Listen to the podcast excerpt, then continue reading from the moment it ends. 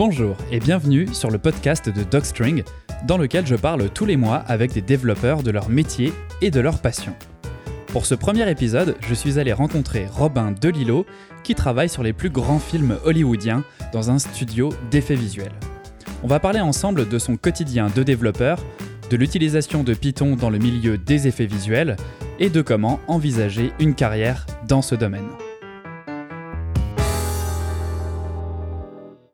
Donc aujourd'hui, je suis avec Robin, Robin avec qui j'ai travaillé euh, il y a quelques années déjà à Montréal euh, dans un studio d'effets visuels, Rodeo FX. Donc euh, Robin, aujourd'hui, en fait, on va parler un peu de son métier de développeur, de comment il utilise Python dans son métier et comment Python en général est utilisé dans le milieu des VFX. Donc salut Robin, déjà merci de m'accorder de m'accorder ce temps et de répondre à mes questions, puisque je pense que ça peut en intéresser plus d'un euh, de, voir à peu près euh, ce qu'on peut faire avec Python dans le VFX. Ouais, pas de problème. Donc, euh, déjà, est-ce que tu peux te présenter rapidement en quelques, quelques phrases? Euh, ouais, donc je m'appelle Robin, je suis euh, Software Technical Lead à Rodeo FX. Euh, donc c'est une, comme tu as dit, une boîte d'effets spéciaux basée à Montréal qui travaille sur euh, les plus grands films hollywoodiens et les séries Netflix, etc. Euh, puis c'est ça. Puis en fait, à la base, j'ai fait mes études en France, puis j'ai travaillé 2-3 ans à Londres et depuis 2015, je suis à Montréal. Depuis 2015, ok, ouais, donc ça fait quand même un petit bout de temps. Et euh, Londres versus Montréal, tu préfères quoi? Euh, ah, C'est différent, ça dépend de ce qu'on vient chercher. Moi, j'étais dans la période pré-Brexit, donc c'était peut-être différent, mais euh, Londres, c'était quand même très, très intéressant parce que ça, ça a une dimension internationale qu'on trouve pas à Paris, par exemple, pour, pour travailler sur des sujets un peu ambitieux, des projets de grande envergure. Mais pour la qualité de vie, je reconnais que Montréal, ça, ça top quand même. Ouais, malgré, euh, on, parlait justement avant l'enregistrement de la neige au mois de mai à Montréal. ouais, ça, ça, c'est pour et c'est contre. Disons que c'est, il y a moins d'embouteillage et de trafic, mais le climat, l'hiver est plus rude, ouais, c'est sûr. voilà. ok, mais justement, je vais commencer. Euh, j'ai une, forcément une question d'actualité euh, liée au coronavirus, puisque travaillant dans les effets visuels, on est, on est habitué avec les studios d'effets visuels d'avoir en fait un, un, très haut niveau de sécurité, forcément, pour pas que les, les plans sortent et que qu'on a un aperçu du film avec euh, avec des hommes en vert euh, derrière derrière la caméra. Et euh, du coup ça enfin ça favorise pas vraiment le télétravail en général. Après j'imagine que pour le développement c'est un, un peu moins problématique. Mhm. de ton côté ça ça a bien fonctionné? Ben non c'est vrai tu as raison. C'est à dire que techniquement, écrire du code, etc., ça peut se faire depuis n'importe où, donc il n'y a pas tellement d'obligation à, travailler dans le studio. Mais euh, comme tu l'as dit, en fait, vu qu'on est sur du contenu très sensible, sur des films, des séries qui vont sortir dans euh, six mois, un an, euh, les, les, studios sont très, très, très méfiants sur le fait que les gens travaillent en remote. cela dit, avec le coronavirus, il y a eu comme un un fait euh, indépendant de la volonté qui a un peu obligé tout le monde à reconsidérer euh, les mesures de sécurité. Puis là, depuis euh, deux mois, ouais, on est, on est quand même tous en télétravail. L'espoir pour l'industrie, c'est que ça puisse démontrer que on est quand même capable de faire ça à distance et qu'on puisse avoir un peu plus de flexibilité par la suite quand ça reviendra à la normale. Nous, je t'avoue que l'équipe de développement, on est tous en télétravail. C'est moins évident en termes de communication, mais ça, ça arrive quand même plutôt pas mal. Ça se passe bien, ouais. Ok, et tu faisais, euh, me semble que tu faisais déjà un ou deux jours, non, en, télétravail avant ou euh... Euh, ben, Ça dépend, je t'avoue. C'est. Moi, j'avais pu avoir, euh, de, de, par mon ancienneté, euh, la possibilité de faire un peu de télétravail. Puis c'est vrai que c'est, c'est quand même assez agréable, des fois, pour se concentrer sur des tâches ou des choses comme ça, de pas être trop dérangé par l'extérieur. Donc, je m'en servais plus comme, c'est ça, comme mon petit moment mhm. calme à moi euh, pour pour euh, se focaliser sur un ou deux sujets assez compliqués ouais. Mais euh, pour tout ce qui est travail d'équipe je pense que rien remplace le, la présence physique. Ouais, c'est vrai, mais c'est vrai que parce que moi, la, à la, enfin, juste avant que je, je, je passe complètement freelance, c'est vrai que j'avais quand même pas mal fait de, de télétravail aussi, et, et c'est vrai que pour le côté concentration, c'était génial. Après, effectivement, quand t'as besoin, bon, moi j'étais tout seul en fait, donc c'était, c'était ça un peu l'avantage, mais même t'as un moment besoin quand même d'avoir un contact avec des gens pour pour euh, parler, pour savoir si, le développement va dans la bonne direction. Mais c'est vrai que quand tu as besoin de te concentrer, c'est moi je trouvais qu'en 5 heures, je faisais l'équivalent de 15 heures de travail euh, au bureau. Quoi. Non, pour écrire du code, tu as, raison, c'est vraiment bien. Après, par contre, nous, tu vois, on est une équipe de 15, 20, 25 personnes qui écrivent du code en mhm. permanence. C'est sûr que je pourrais pas faire que du télétravail parce qu'à un moment, tu as besoin de parler, tu as besoin de vérifier comment ça se passe, de discuter des points précis. Et ça, en remote, tu, tu, tu, tu perds un peu quand même. Mhm, ouais, c'est sûr, c'est sûr. après, de toute façon, effectivement, je pense que, comme, comme on disait par rapport aux mesures de sécurité et tout, je pense que les studios seraient quand même, enfin, vont être moins frileux peut-être par la suite, mais quand même dès qu'ils pourront ramener la plupart des, des gens euh, sur les dans les locaux, je pense que ça, ils vont pas trop hésiter non plus parce que non, je pense, ouais. surtout, ouais, surtout avec les machines, tout ça, enfin, ça fait une grosse logistique, quoi. mais, euh, mais, bon, on voit que c'est quand même possible sous la contrainte de faire certaines choses. Ouais, ça a réussi, c'est ça. On attend de voir si ça va, si ça va. Est-ce que ça va changer ouais, exactement. D'accord. Et, euh, et, du coup, donc concrètement, euh, toi, dans, dans le milieu des VFX, parce que c'est mhm. pas c'est pas un milieu, enfin c'est pas la première chose euh, qu'on pense quand on parle Python, on pense au web, data science, tous ces tous ces trucs là qu'on nous rabâche tout le temps pour pour Python. Et le milieu des VFX, en fait, c'est c'est un milieu dans lequel on utilise beaucoup Python. Est-ce que tu peux nous nous en dire plus, nous expliquer toi dans ton au jour le jour et dans le milieu des VFX à quoi à quoi te sert Python? Ouais, bien sûr. Euh, ouais, non, t'as raison. C'est vrai que nous, on fait exclusivement du Python, genre 90% du temps c'est du Python. Euh, les tâches qu'on peut faire avec Python c'est assez varié, c'est-à-dire que ça peut être des tâches vraiment, donc comme tu as dit, on, vend des effets spéciaux, donc nous on est dans la création d'images pures, on vend pas du software, mais euh, cela dit, les, les, différents outils que les artistes, infographistes vont utiliser pour faire ces images-là, euh, ils sont tous plus ou moins codé en Python ou au moins avec une, une interface disponible en Python.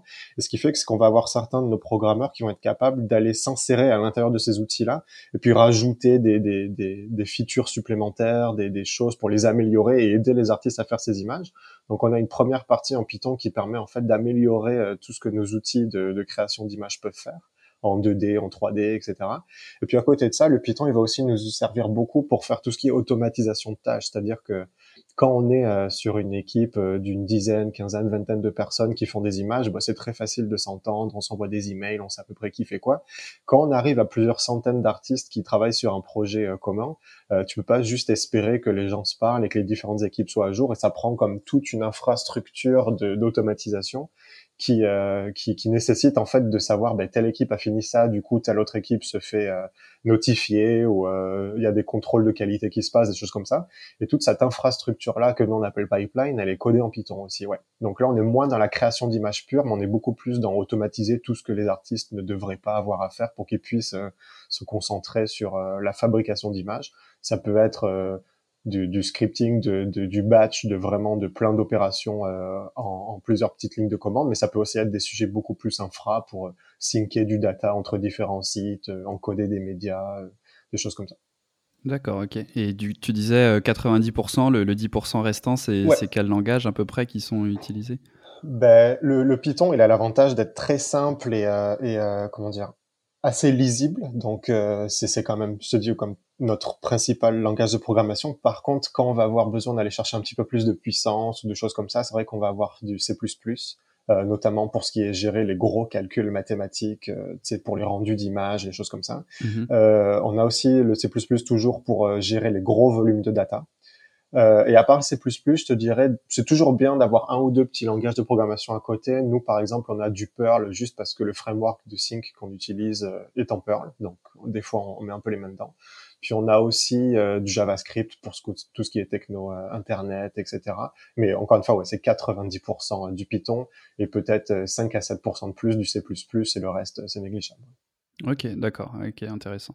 Et euh, tu disais un point qui, sur lequel je voudrais revenir parce que c'est quand même mhm. intéressant justement, c'est tu dis on vend, on vend pas du software et je me rappelle que effectivement c'est un peu toujours le, le, la contrepartie dans les VFX, le, le le but premier des boîtes d'effets visuels n'est pas de faire euh, un programme, de faire du code. Donc en fait, on est bien que le, pipeline, tout ce que tout ce qu'on fait en code en, effet visuel est ultra important pour que tout aille bien. Si tu enlèves le pipeline d'un coup, euh, la boîte mhm. elle, marche presque plus quoi. Ouais. Euh, mais c'est pas le but premier. Est-ce que tu le sens ça quand même dans, dans, ton boulot? Comment vous gérez ça niveau justement qualité du code? Est-ce qu'il faut toujours patcher un peu ou est-ce que vous arrivez à avoir des je sais pas, des, des quand même du, des tests, des unit tests, tout ça. Ouais, ben, ben euh, comme tu dis, même si c'est pas le cœur de métier, c'est-à-dire qu'on n'est pas dans le jeu vidéo ou dans les choses comme ça, où vraiment le, le développeur c'est celui qui fournit le, le, livrable pour le client.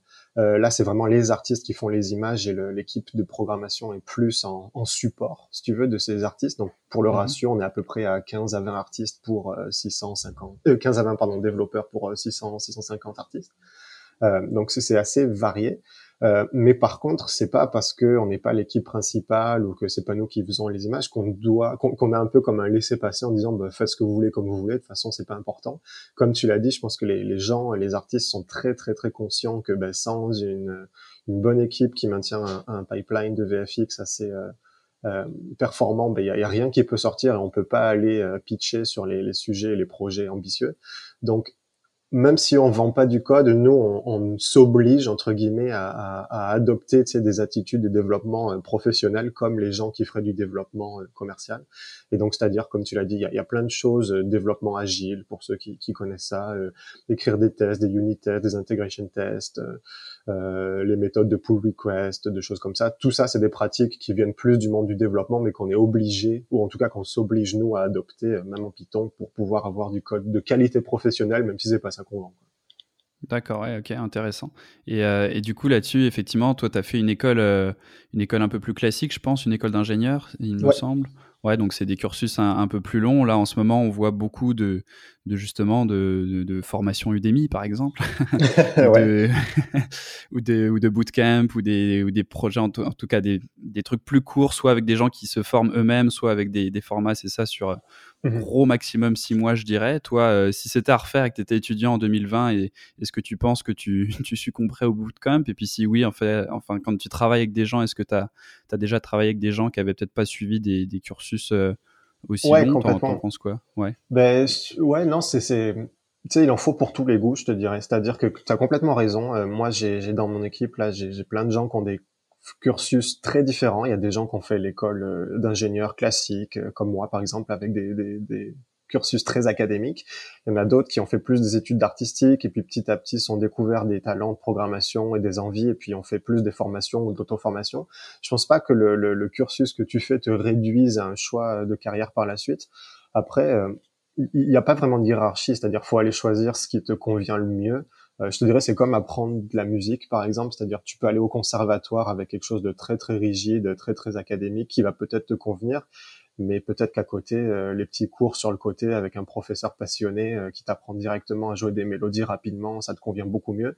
Donc, faut savoir. Je te dis, chaque solution a ses inconvénients, ses avantages. Je pense que les petits bootcamps c'est très très très bénéfique pour les gens qui veulent se tester, voir à quoi ça ressemble, sans forcément s'obliger à poursuivre ça par la suite, euh, tester des choses, bricoler dans leur coin comme un hobby et un hobby qui par la suite peut devenir une carrière l'école d'ingénieur, si ça vous embête pas de faire des études assez longues, c'est vrai qu'il y a ce côté assez complet euh, et euh, très mathématique qui est utile par la suite, cette réflexion architecture. Donc, euh, mais après rien, rien qu'on fait pas en école d'ingénieur, rien que, qui se passe dans les dans les bootcamps ou les trucs comme ça, ne peut pas être appris ou consolidé par la suite. Donc, mmh Ouais, et puis c'est sûr qu'il y a en fait, il y a des gens qu'on, enfin, je le vois effectivement dans les les bootcamps, c'est bien pour, enfin, les bootcamps, tout ce qui va un peu rapidement, c'est bien pour pour se faire une idée, une idée sans, sans y passer euh, deux, trois ans, parce mmh qu'effectivement, quand tu pars dans un cursus de, de, deux ou trois ans, arrivé à la fin de la première année, la deuxième année, bon, tu n'as pas envie de lâcher, quoi. Tu te dis, je suis allé jusque-là, je, vais aller jusqu'au bout, alors que quand c'est du, du deux, trois mois, tu te dis, au pire, bon, bah, j'aurais perdu trois mois, quoi. Non, c'est ça. Comme tu l'as dit, ça, ça s'adresse à des publics différents, mais euh, si ça peut rassurer les gens qui écoutent, je pense que moi, j'ai jamais vu, en tout cas à Montréal, de gens qui, qui qui se font refuser des entretiens ou des choses comme ça parce qu'ils n'ont pas fait la bonne formation. arrivé à ce stade-là, on s'intéresse plus à ce que tu fais, ce que tu es capable de faire, de comment tu l'as appris. D'accord. Et justement, là-dessus, euh, il y, a, beaucoup de. Enfin, je vois justement dans, mes, dans les gens qui suivent mes formations, euh, beaucoup, qui semblent miser un peu tout sur le, sur le côté technique. Mmh euh, en fait, ils ont l'impression que c'est vraiment quasiment juste ça qui prime.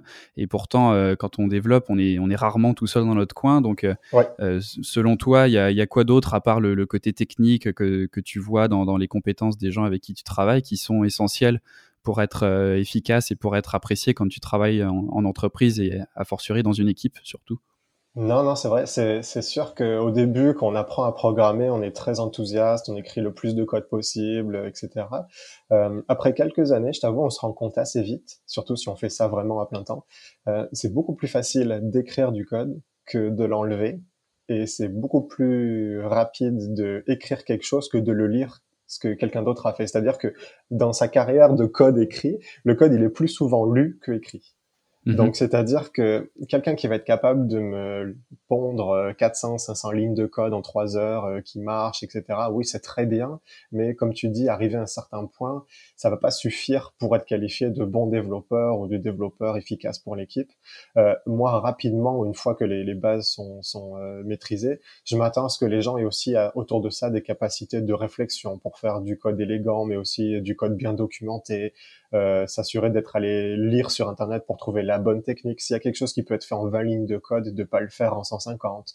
Euh, et avoir aussi une ouverture d'esprit sur tout ce qui est euh, un peu autour des langages de programmation. Maîtriser Python, etc., c'est très très bien, mais si on peut euh, améliorer ça et, et, et comment dire, augmenter les, les, les, compétences avec des choses comme euh, de l'architecture de software ou euh, des bonnes pratiques, euh, des reviews, des choses comme ça. Un peu de curiosité en dehors juste de la programmation, c'est toujours apprécié. Ouais. Ouais, et c'est ça. D'ailleurs, ça me fait penser en fait à ce qu'on vient de dire juste avant euh, les bootcamps. Je pense que c'est peut-être une des, enfin, un des, des défauts euh, des, de ce type de formation, c'est justement qu'il n'y a pas, enfin, c'est très concentré sur euh, une technologie, un langage. Et euh, personnellement, dans mes formations, ce que j'essaie de faire, c'est justement de montrer. alors, ça peut déplaire justement à certains, puisque j'ai des formations Python et je commence en parlant du terminal. Et j'ai des gens qui me disent, mais qu'est-ce que, enfin, voilà, pour créer un fichier, moi, je fais clic droit, voilà, nouveau fichier, c'est fini. Et, et, en fait, il faut essayer d'expliquer que quand tu arrives, et en fait, ça, on le découvre de toute façon. c'est ça aussi, moi, que je dis aux gens, c'est de pas trop s'en faire non plus parce qu'il y a beaucoup de ces choses-là qu'on apprend euh, un peu sur le tas aussi. Euh, euh, on s'attend pas à ce que tu arrives et que ton code il soit de toute façon on, continue toujours d'apprendre même quelqu'un qui a 10 ans de développement derrière lui je pense qu'il continue de d'apprendre à faire du code qui est, qui, est, qui est, toujours plus qualitatif et on peut pas s'attendre à ce qu'un junior arrive et fasse un truc parfait donc ça, ça s'apprend ouais ça s'apprend sur le tas quoi. après, après ouais pour continuer sur ton exemple c'est c'est comme comment dire ça? C'est bien de pas mettre tous ses œufs dans le même panier, c'est-à-dire être très très bon pour écrire du code très rapidement, c'est gratifiant, surtout au début, c'est vrai, faut le reconnaître. Après, je pense que tant qu'on n'a pas bossé à plusieurs ou c'est des sujets un peu ambitieux, euh, on se rend moins compte de cet aspect partage et de cet aspect un peu euh, travailler pour que les autres puissent facilement reprendre ce que j'ai fait, etc. Euh, donc si le but c'est vraiment, ben moi je veux être tout seul dans mon garage et puis scriptouiller des petits trucs pour moi parce que ça m'amuse le week-end de faire un petit bout de code qui print et qui allume ma cafetière à distance ou quoi, à la limite je dirais bon ben c'est amuse-toi comme tu veux. Si le but c'est par contre d'aller rejoindre des équipes qui font du développement un peu plus ambitieux, euh, sans même parler des, des, Google, des Apple, hein, juste des gens qui font du code pour vivre, quoi, avec euh, mhm. ça à plein temps. Je pense que, comme tu dis, c'est intéressant de, de, d'essayer de travailler sur tout ce qu'il y a autour du langage de programmation, être curieux et puis euh, développer. Pas, c'est pas tellement qu'est-ce que tu vas apprendre et le plus possible en apprendre le plus possible, c'est plus toujours être curieux et toujours voir qu'est-ce qu'on peut retenir de quelque chose, discuter avec les gens. C'est cette curiosité qui est, qui est très importante. D'accord, ça, ça, me permet de rebondir sur mon autre question par rapport aux, stagiaires, justement, puisque tu as, eu, euh, as eu plusieurs, euh, enfin plusieurs, je sais pas, je sais que tu en as eu un, puisqu'on était en même temps à Rodeo FX quand, euh, donc là j'avais mis une petite, petite dédicace à Cyprien s'il nous écoute. Oui, donc voilà, je sais que tu as eu au moins d'autres après, ouais. Voilà, d'autres après, voilà, donc je vais, je vais poser une question très style les inconnus, c'est quoi un bon et, et un mauvais stagiaire? Euh, c'est quoi un bon et un mauvais stagiaire? Ouais, non, c'est une bonne question. Euh, bah, déjà, peut-être avant de répondre complètement à la question, dire c'est quoi un stage. Euh, mm-hmm. Ça dépend des gens. Moi, je sais que personnellement, ça, un stage, c'est pas, c'est pas un emploi au rabais, c'est pas un développeur moins cher, tout ça. Donc, un mhm. stagiaire, quand, quand, moi en tout cas je demande un stagiaire, je sais que c'est pas quelqu'un qui va faire du code professionnel sur lequel critique en tout cas pour la compagnie, donc qu'il faut qu'il marche, etc. C'est plus quelqu'un à qui on va pouvoir euh, fournir une expérience professionnelle et qui en échange va nous permettre peut-être d'explorer certains sujets sur lesquels on n'a pas le temps ou de choses comme ça. Donc les capacités techniques, oui, c'est sûr que c'est toujours important de prendre quelqu'un qui sait un minimum coder, mais c'est pas, tu vois, c'est pas le, le, le, principal. Mhm. Moi, c'est peut-être un peu con ce que je vais te répondre, mais je dirais la, la principale qualité d'un stagiaire que je m'attends, c'est juste qu'il soit curieux et motivé, quoi. C'est-à-dire que moi, je sais que la première fois que je suis rentré dans un studio, studio d'effets spéciaux, euh, il y a 10 ou 12 ans, là, maintenant, j'avais la bave aux lèvres, les yeux écarquillés, mhm. puis je voulais juste poser des questions à tout le monde parce que j'en revenais pas d'avoir pu intégrer un truc comme ça. Et ça, ça mhm. se voit, c'est-à-dire que un stagiaire qui a un entretien d'embauche euh, a les yeux qui s'écarquillent et plein de questions, euh, demande les sujets sur lesquels il va travailler, tout ça, c'est sûr que c'est toujours agréable.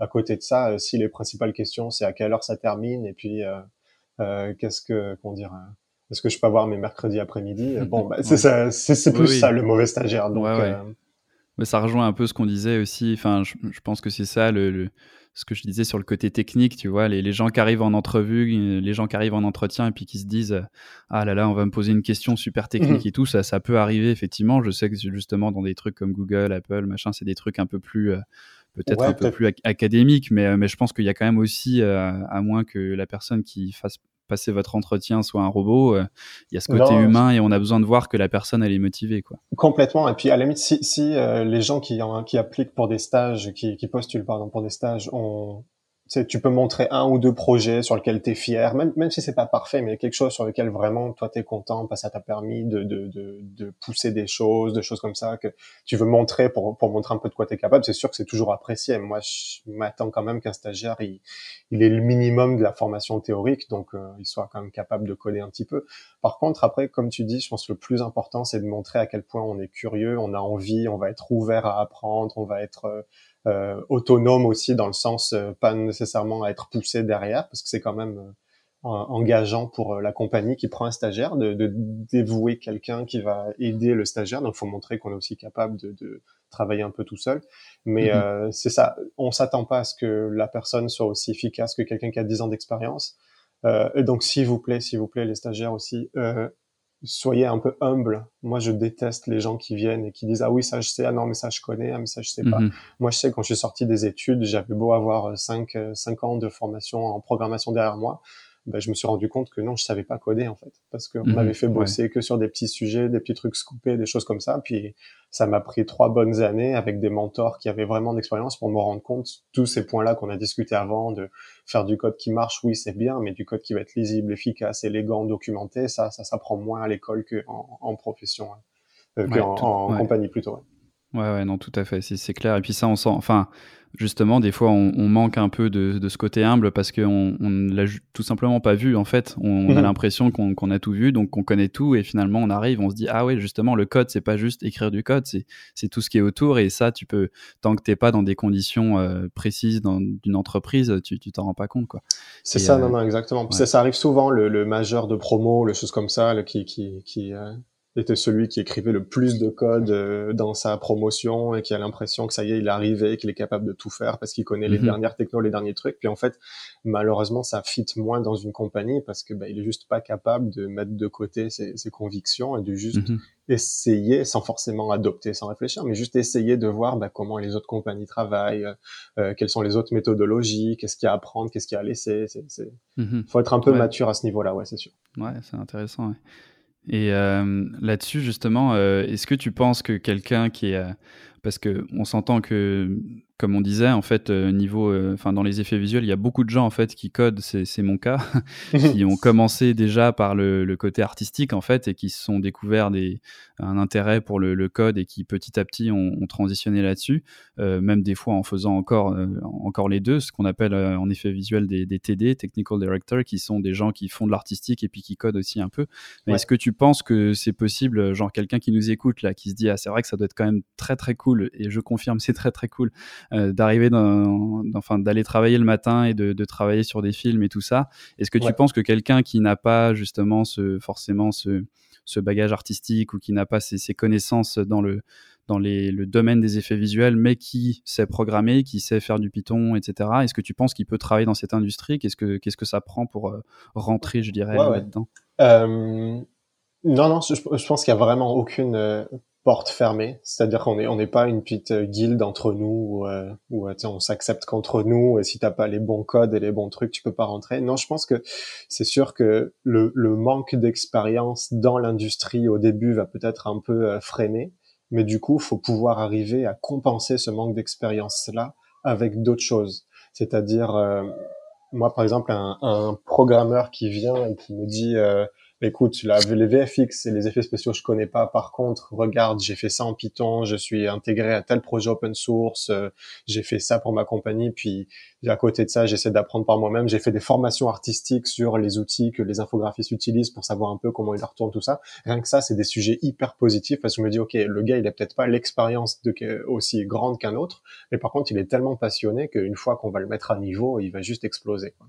Ouais, c'est intéressant aussi l'open source. Tu disais, c'est vrai qu'il y a beaucoup de, enfin, il y a énormément de choses qu'on utilise qui sont open source, les Alembic, tout ça, c'est les FFmpeg, enfin tous ces trucs-là qui permettent de, de, gérer des données, tout ça, c'est des trucs open source, même bah, forcément Blender qui est un logiciel 3D open source. donc c'est vrai qu'il y, y, a beaucoup de choses qu'on peut se mettre en fait sous la dent un peu sans forcément, qui sont même des fois très justement, qui font abstraction un peu, je dirais, de du côté effet visuel, quoi. C'est une communauté de partage aussi, mhm. c'est-à-dire comme tu le dis, on n'est pas tous dans nos compagnies, euh, on se parle pas. Non, non, il y a énormément de ressources en ligne pour quelqu'un qui est passionné par ce sujet-là. Euh, tu peux aller voir exactement Blender, euh, ils publient exactement tout ce qu'ils font. Je veux dire, toutes les updates, c'est exactement, c'est documenté, etc. Mhm. tu peux même aller voir le code qu'ils utilisent, les, les plugins qu'ils ont besoin, les roadmaps et tout. Si à l'inverse, ce qui t'intéresse, c'est plus la fabrication d'images, il y a énormément de formations en ligne, il y a des, par exemple des Nuke, Nukepedia pour Nuke avec tous les plugins Nuke qui sont listés. Mm -hmm. la même chose pour euh, Houdini, Katana avec beaucoup beaucoup de mises en commun. Et puis dernier truc aussi, il y a quand même beaucoup de salons autour des effets spéciaux, que ce soit à Paris, en Europe, euh, aux États-Unis, etc., à Montréal. Euh, c'est toujours bien si tu es passionné par là, éventuellement, une fois que le coronavirus sera parti, de se prendre un billet d'avion, puis aller voir un peu qu'est-ce qui s'y passe, rencontrer des gens. Ça, ça fait toujours plaisir de voir des gens comme ça qui ne sont pas juste, euh, bon, ben, je vais envoyer un mail, avec un petit peu de chance, euh, je serai pris. Moi, quelqu'un qui vient me voir en disant, écoute, je suis un étudiant, je suis hyper motivé, j'ai repéré votre travail à travers ça, ça, ça, puis, tu sais, je serais intéressé par un stage, ben, c'est sûr qu'il part avec des points en plus parce que je sens qu'il y a c'est pas juste bon, mais je vais essayer dans mon coin puis on verra. Il y a, une vraie motivation derrière.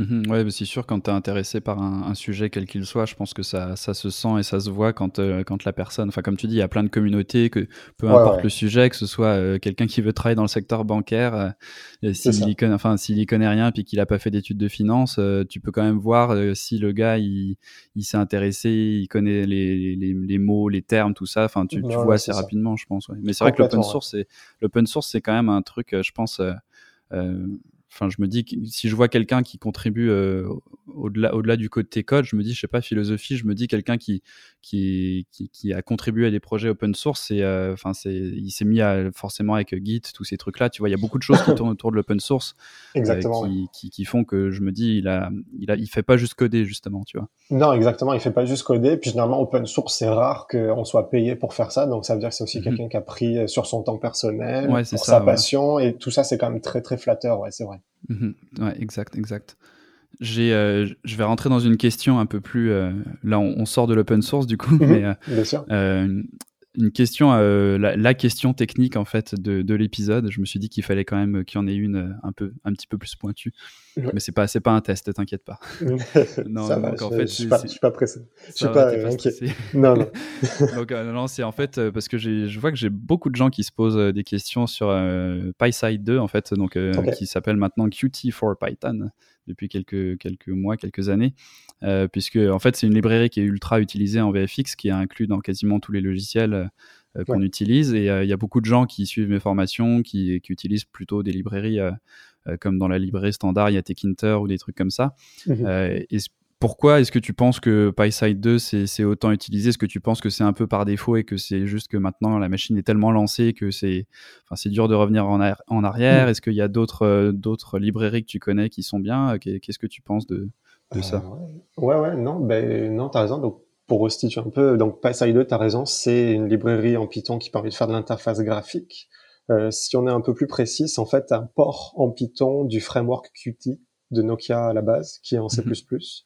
Euh, c'est pas la librairie la plus évidente, faut être honnête, c'est vrai. Le framework Qt, faut l'apprendre. Par contre, euh, c'est une des librairies peut-être les plus complètes en termes d'interface graphique. C'est-à-dire que les, les librairies comme Tekin, euh, comment tu dis, Tekainter Ouais, t'es, ouais, ouais. Y a, ça dépend, les gens, Tekinter, Tekainter, ouais, ouais.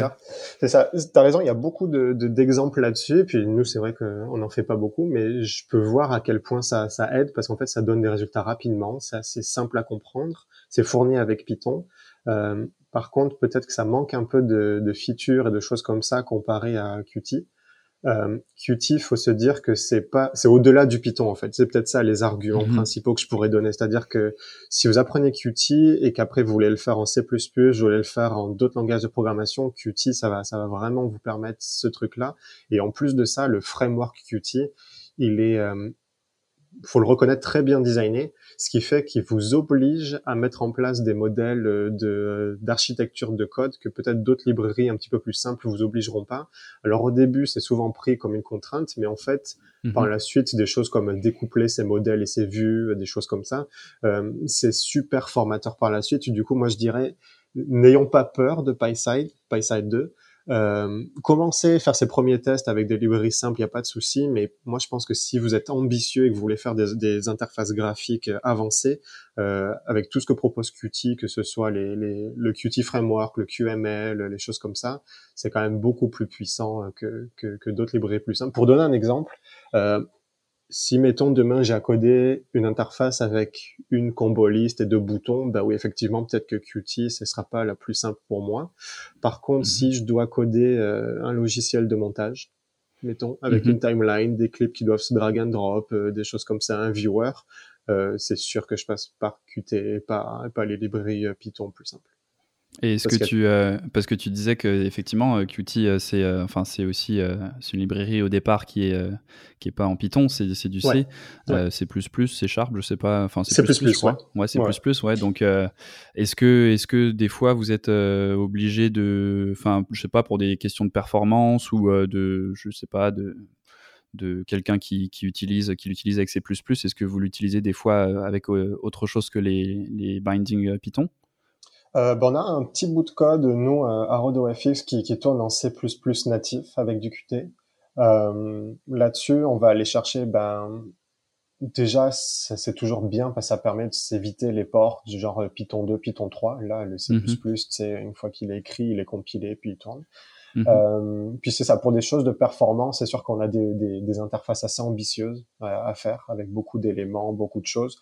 Euh, c'est toujours préférable de commencer en C++ parce qu'on va aller chercher de la, la, performance là-dessus. Ouais. Ok. Donc, euh, dernière, on, ressort des, des enfin, de la question technique et on s'en va mhm. sur une, autre, une, autre question que, euh, que j'avais envie de te poser, qui est un peu plus large, euh, qui est, qui est peut-être même un peu plus philosophique, puisque si, si je me souviens bien, enfin oui, je me souviens bien, la dernière fois qu'on s'est vu, tu t'étais tu, pas mal mis au, au dessin. Et euh, on, a un peu en tête euh, le cliché du développeur qui, qui fait que ça de ses journées, qui justement, on a un peu l'impression quand on est débutant aussi que qu'il faut donner cette impression-là, même que si on l'est pas, qu'il faut donner l'impression que quand on rentre chez nous, on fait du code. Donc, euh, est-ce que est-ce que tu pouvais un peu nous parler de ça et détruire euh, peut-être le cliché, nous confirmer que les gens avec qui tu travailles, ils font pas que du code et, et, peut-être parler du fait aussi que, que c'est enfin, qu'est-ce que ça peut apporter d'autre justement d'avoir d'autres passions qui peuvent nourrir ton code in fine en fait. Je vais, je prends un exemple d'un film, euh, je pense que tout le monde connaît, c'est euh, mettons Ocean's, Ocean's Eleven. Mhm. l'équipe là qui fait le braquage. Je pense que c'est mhm. assez parlant. Il en faut pour tous les goûts, c'est-à-dire qu'une bonne équipe, quelle qu'elle soit, mais une bonne équipe de développement par exemple, euh, mhm. Je pense qu'il faut des talents très variés. Euh, S'il y en a trop du même moule, bah, les gens se parlent qu'entre eux, ça va très bien marcher sur certains aspects, mais ils vont peut-être passer à côté d'autres choses. Du coup, moi, je sais quand, quand je parle un peu avec d'autres gens, des équipes, tout ça, j'essaie de faire gaffe à ce que les, les, les équipes soient avec des profils très variés.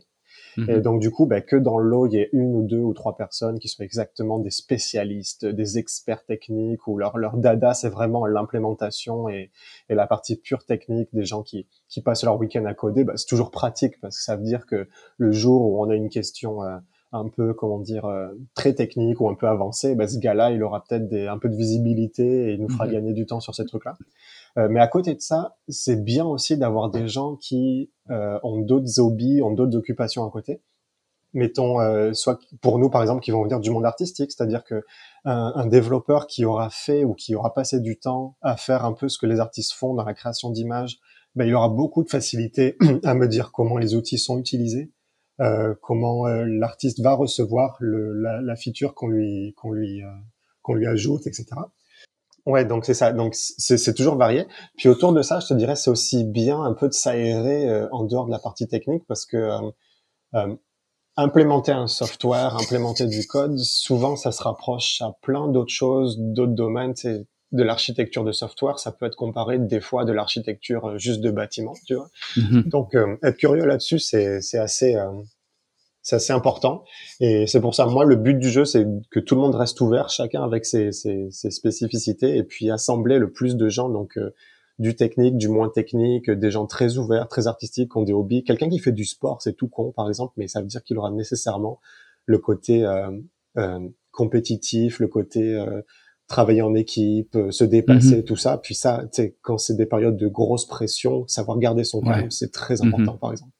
Ouais, tout à fait. Quelqu'un qui a l'habitude de faire de la cuisine, je dis une bêtise, bah tu sais, il aura peut-être une créativité que mhm. quelqu'un qui n'en fait pas n'aura pas parce qu'il sait bah attends oui j'ai la recette mais si je combine une ou deux recettes mais ça peut m'amener un peu plus loin bah, le code c'est pareil mhm. oui donc ça me fait penser aussi euh, en fait euh, que souvent plus plus tu codes aussi plus tu arrives en fait euh, un peu dans un état de saturation forcément et moi c'est un peu mon signal à chaque fois quand quand je faisais les, les, les, journées plus classiques 9 à 6, arriver à 5h30, que tu commences à tourner un peu dans le vide et puis à, à passer une demi-heure sur un truc et à pas trouver la solution, généralement, c'est moi, c'était le signal pour me dire, OK, rentre chez toi. Et effectivement, à chaque fois, tu reviens le lendemain et en cinq minutes, tu trouves et tu, tu vois que ça sert à rien de, de juste continuer. Donc, je pense qu'à un moment, c'est aussi ça, comme tu dis, il faut s'aérer, il faut, faire autre chose et c'est juste bénéfique. Quoi. Non, complètement. Faut, faut pas trop le dire aux employeurs parce que peut-être c'est, c'est quelque chose qu'ils savent pas. Mais, mais moi, je m'attends pas à ce que quelqu'un qui fasse 9 à 18 fasse 8 euh, heures productives par jour.